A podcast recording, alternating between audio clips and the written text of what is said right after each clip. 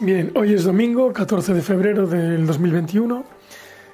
Eh, seguimos con otro episodio más del podcast Preguntas de Oftalmología. Soy Iván Basanta, oftalmólogo, trabajo en la provincia de Coruña, en España.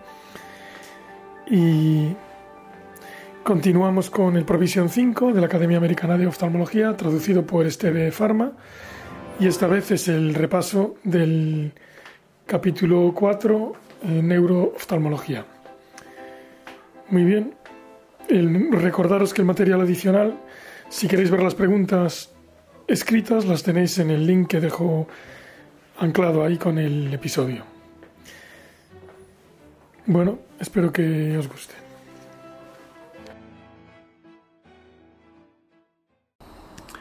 Con respecto al defecto pupilar aferente relativo o pupila de Marcus Gunn, ¿Qué afirmación le parece correcta? Y la correcta es la B. Para una mejor evaluación conviene proveer una iluminación ambiental tenue. No es ni que sea causa de anisocoria, ni, la evaluación del mismo será más correcta cuando el paciente fija la mirada en una diana a la distancia de lectoescritura, ni la ausencia de contracción de pupila ilumina el ojo ipsilateral confirma su presencia. O sea que para una mejor evaluación conviene proveer de una iluminación ambiental tenue. Comentario. Normalmente, la luz dirigida directamente a una pupila causa la contracción de los esfínteres de ambas pupilas, una respuesta que debería ser simétrica entre, ambos ojos. Sin embargo, la disminución de la conducción de la señal pupilomotora aferente en un nervio óptico causa una contracción pupilar directa y consensual en el ojo afectado que está reducida si se compara con el ojo no patológico. Esta diferencia, o sea, es el otro ojo, no es el ipsilateral.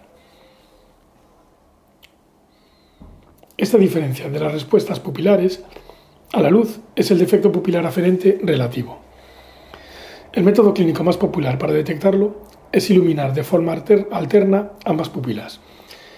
El paciente debe mirar a lo lejos con el fin de evitar que la miosis de la sincinesia acomodativa interfiera en la valoración de las respuestas pupilares. El examinador ilumina con una fuente de luz focal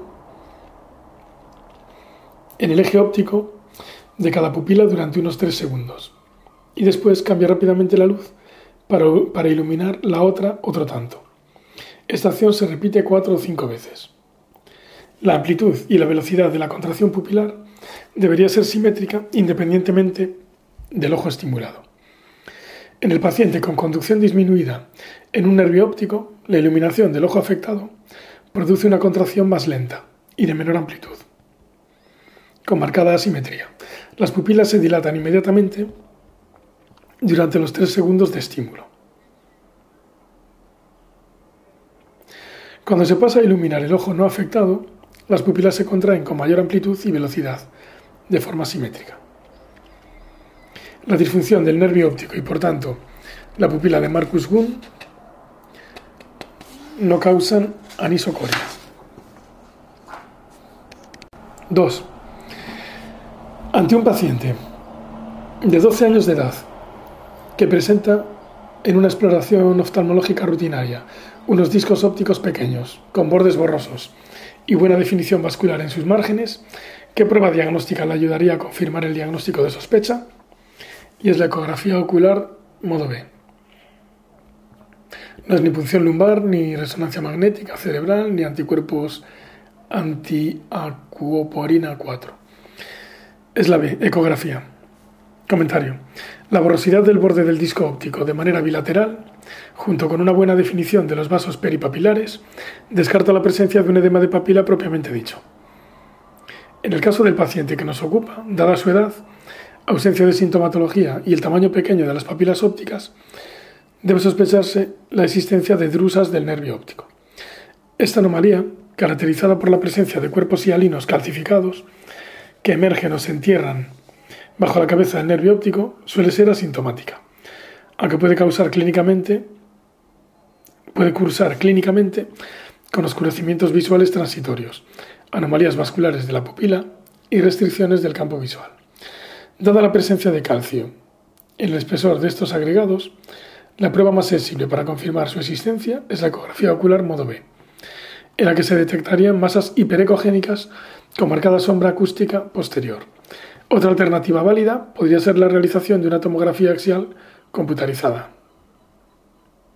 El calcio es más difícilmente detectable en la resonancia magnética, o sea que sería más claro una TC que una RM. La punción lumbar y los anticuerpos antiacuoporina tendrían sentido ante una clínica inflamatoria, para orientar el diagnóstico hacia una papilitis o neuromielitis óptica, respectivamente.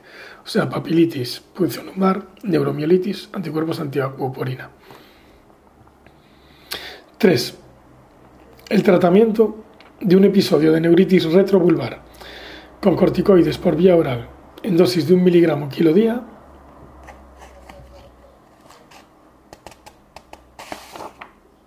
y es, se desaconseja porque aumenta la tasa de recurrencias.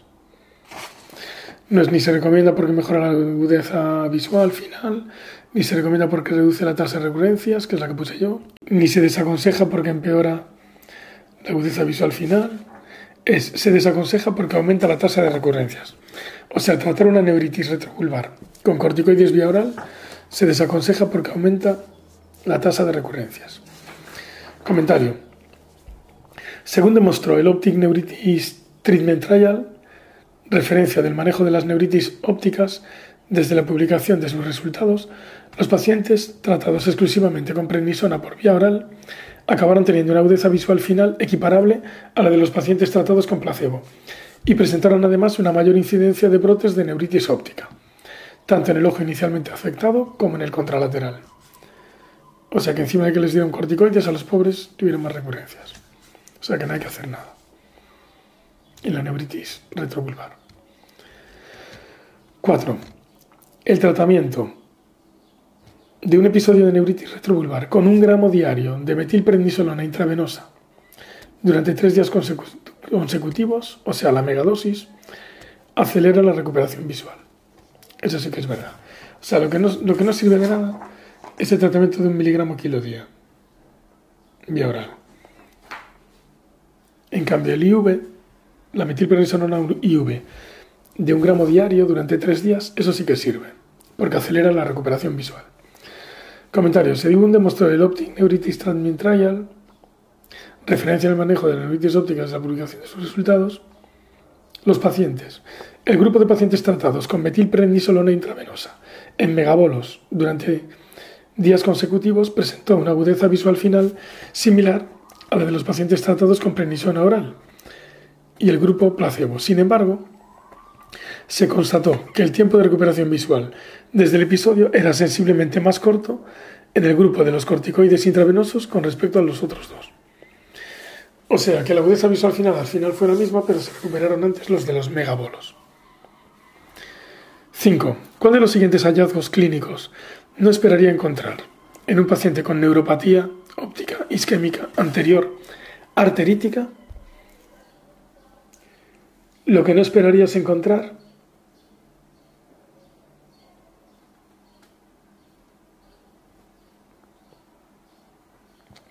es excavación papilar reducida o ausente en el ojo adelfo. Lo que sí que se podría encontrar en una neuritis óptica anterior arterítica, edema blanquecino del disco óptico IPSI, claudicación mandibular y elevación de la VSG y de la proteína C reactiva. Pero lo que no se esperaría es excavación papilar reducida o ausente en el otro ojo, claro, porque es solo en un ojo, al principio. Comentario. La neuropatía óptica isquémica anterior, no ya, arterítica. Claro, el otro sería de la no arterítica, en los discos estos de riesgo.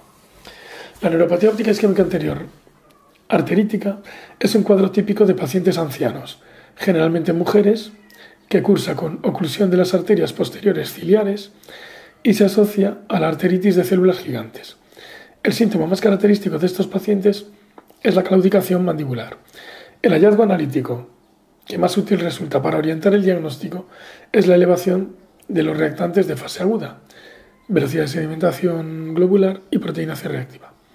En la exploración del fondo de ojo destaca la presencia de un edema blanquecino del disco óptico, a veces asociado a exudados algodonosos, y una excavación normal o aumentada en la papila del ojo adelfo. O sea, el otro ojo es normal.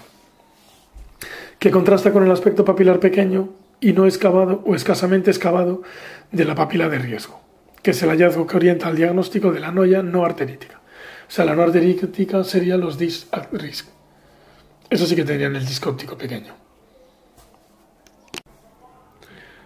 Bien. 6. ¿Cuál de los siguientes supone un factor de riesgo probado para el desarrollo de una neuropatía óptica isquémica no arterítica? Y es la diabetes mellitus. No es ni tratamiento con sildenafilo, ni síndrome de apnea e hipoapnea, que es la que había puesto yo, ni hipotensión arterial nocturna. Es diabetes. Comentario. La neuropatía óptica isquémica anterior no arterítica obedece a la hipoperfusión de la cabeza del nervio óptico por compromiso estructural y amontonamiento del mismo. Los factores de riesgo probados para esta enfermedad son la, existencia de una papila de riesgo, claro, porque es la no arterítica. Papila de riesgo, que es una papila con excavación reducida o, ausente, la hipertensión arterial, la diabetes mellitus, especialmente en pacientes jóvenes, y la dislipemia. Factores de riesgo presumidos que no han sido confirmados por la evidencia bibliográfica serían trastornos de hipercoagulabilidad, apnea del sueño y episodios de hipotensión nocturna que pueden estar asociados a inhibidores de la fosfodiesterasa como el sildenafilo. Bien, o sea que es la diabetes. 7. Ante un paciente de 36 años de edad, obesa, una paciente, o sea, mujer, obesa, con edema de la papila bilateral, 36 años de edad y presión de salida de líquido cefalorraquídeo aumentada, sin alteraciones citológicas o bioquímicas en el mismo, en el líquido cefalorraquídeo, sin cefaleas y con defectos progresivos del campo visual, ¿qué tratamiento consideraría el más indicado? Y es la fenestración de la vaina del nervio óptico. No es ni la acetazolamida oral, ni los glucocorticoides orales, ni reducción de un 20% de la masa corporal. Claro, porque es agudo. O sea que es fenestración de la vaina del nervio óptico. Comentario. El perfil de la paciente planteada, mujer joven obesa, responde posiblemente al de una hipertensión intracraneal idiopática. El tratamiento de este proceso es complejo y escalonado. El primer escalón, de, de cara a reducir el riesgo de defectos permanentes en el campo visual, es la reducción del peso mediante dieta o cirugía bariátrica. En presencia de edema de papila bilateral secundario a hipertensión intracraneal y descartados los procesos intracraneales o subaracnoideos expansivos, debe instaurarse el tratamiento con inhibidores de la anidrasa carbónica sistémicos para reducir la producción de líquido cefalorraquídeo. Otros tratamientos adyuvantes a este nivel son el topiramato y la furosemida. El uso de corticoterapia oral es controvertido, aunque puede ser beneficioso en casos de papiledema fulminante. Es frecuente que durante la bajada escalonada de dosis el proceso recurra. Ante el daño progresivo del campo visual se indica tratamiento quirúrgico, o sea que es este. Si existe cefalea, debe realizarse una derivación ventrículo-peritoneal de líquido cefalorraquídeo mediante una válvula. En caso de no presentar cefalea, como en el caso de esta paciente, la técnica de elección es una fenestración de la vaina del nervio óptico. O sea, fenestración de la vaina del nervio óptico. Bien, 8. ¿Qué músculo es el más frecuentemente afectado en la oftalmopatía tiroidea? Y es el recto inferior aunque hay una pregunta del provisio que pone otro, en realidad es el recto inferior. Comentario. Los músculos extraoculares son diana en el proceso inflamatorio que tiene lugar en la oftalmopatía tiroidea. Aunque cualquiera de ellas puede verse infiltrado y engrosado, el músculo que más se ve afectado con mayor frecuencia es el recto inferior, seguido por el recto medio. Cuando existe dicha afectación, el ojo se encuentra desviado hacia abajo hipotropía. Claro, porque el recto inferior tira, porque se engruesa. Y presenta un extractivo restrictivo, viéndose limitada la elevación del globo por la tracción del recto inferior. En estos casos, el paciente presentará diplopia vertical que aumentará con la mirada conjugada hacia arriba. o sea, diplopia que aumenta en supraversión. Bien, 9. ¿Cuál es la causa más frecuente del síndrome de Charles Bonnet? Y es la degeneración macular asociada a la edad. No es ni glaucoma, ni isquemia cerebral, ni retinopatía diabética. Comentario. El síndrome de Charles Bonnet, con dos Ns, es un cuadro clínico en el que el paciente afectado sufre alucinaciones visuales generalmente complejas sin patología psiquiátrica. De manera secundaria, a una patología que cursa con la disminución de la agudeza visual, con disminución de la agudeza visual. La causa más frecuentemente descrita entre las escasas y cortas series de la literatura es la degeneración macular asociada a la edad, seguida por el glaucoma terminal. 10. ¿Cuál de las siguientes enfermedades vasculares no se contempla dentro del diagnóstico diferencial de la pérdida visual transitoria monocular? O sea, ¿cuál es la que no se contempla en las pérdidas de visuales transitorias monoculares? Es la hipertensión arterial.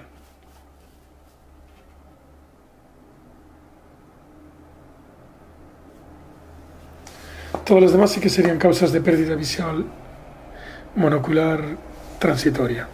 O sea, sería la embolia cariotidia, carotidia sí, la arteritis de células gigantes sí, y el síndrome antifosfolípido también, pero no la hipertensión arterial. Comentario. Entre las causas vasculares de pérdida visual transitoria monocular deben contemplarse patologías que cursen con hipoperfusión ocular de manera momentánea, como son los fenómenos embólicos, disección carotidia, vasculitis, como la arteritis de células gigantes, vasoespasmo, hipotensión sistémica y estados de, de hiperviscosidad e hipercoagulabilidad, como el síndrome antifosfolípido. La hipertensión no cursa clínicamente de forma directa con pérdida visual monocular transitoria. Fin.